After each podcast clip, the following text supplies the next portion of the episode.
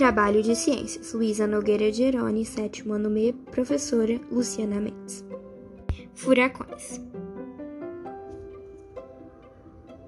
O furacão é um fenômeno atmosférico que tem origem nas águas oceânicas tropicais, podendo causar graves consequências quando atinge áreas urbanas. Os furacões são tão grandes que só podem ser vistos inteiramente em imagens de satélite. Os furacões, um dos mais temidos eventos naturais, são resultantes da combinação de uma série de fatores atmosféricos e geográficos. Sempre que uma região é atingida por um fenômeno como esse, os efeitos são rapidamente sentidos, como a devastação de casas, áreas naturais e, em alguns casos, o registro de várias mortes. O que é um furacão? Um furacão é um sistema circular de movimento de ar em uma velocidade superior a 105 km e com um diâmetro de centenas de quilômetros, resultante da formação de um sistema de baixa pressão sobre regiões oceânicas. Como se forma um furacão? Os furacões formam-se sobre, sobre áreas ou regiões oceânicas.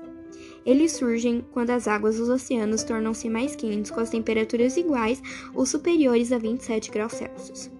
E há um elevado índice de evaporação, com a produção de uma grande quantidade de umidade, que será depois convertida nas massas de ar que formam os furacões. Para surgirem, portanto, os furacões precisam de águas oceânicas quentes, o que é mais comum em regiões tropicais.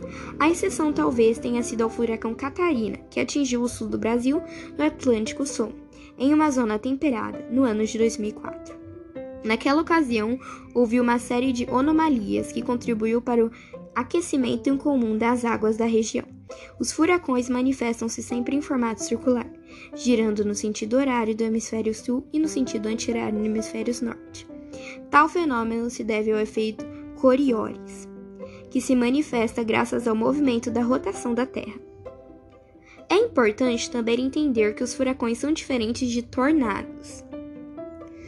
Os tornados são bem menores, com diâmetro em torno de 2 km ou pouco mais porém com velocidades bem maiores, e em alguns casos chegam a atingir a 400 km por hora. Os tufões, por sua vez, são os mesmos que os furacões, recebendo esse nome apenas em algumas regiões específicas. Créditos ao site Mundo Educação.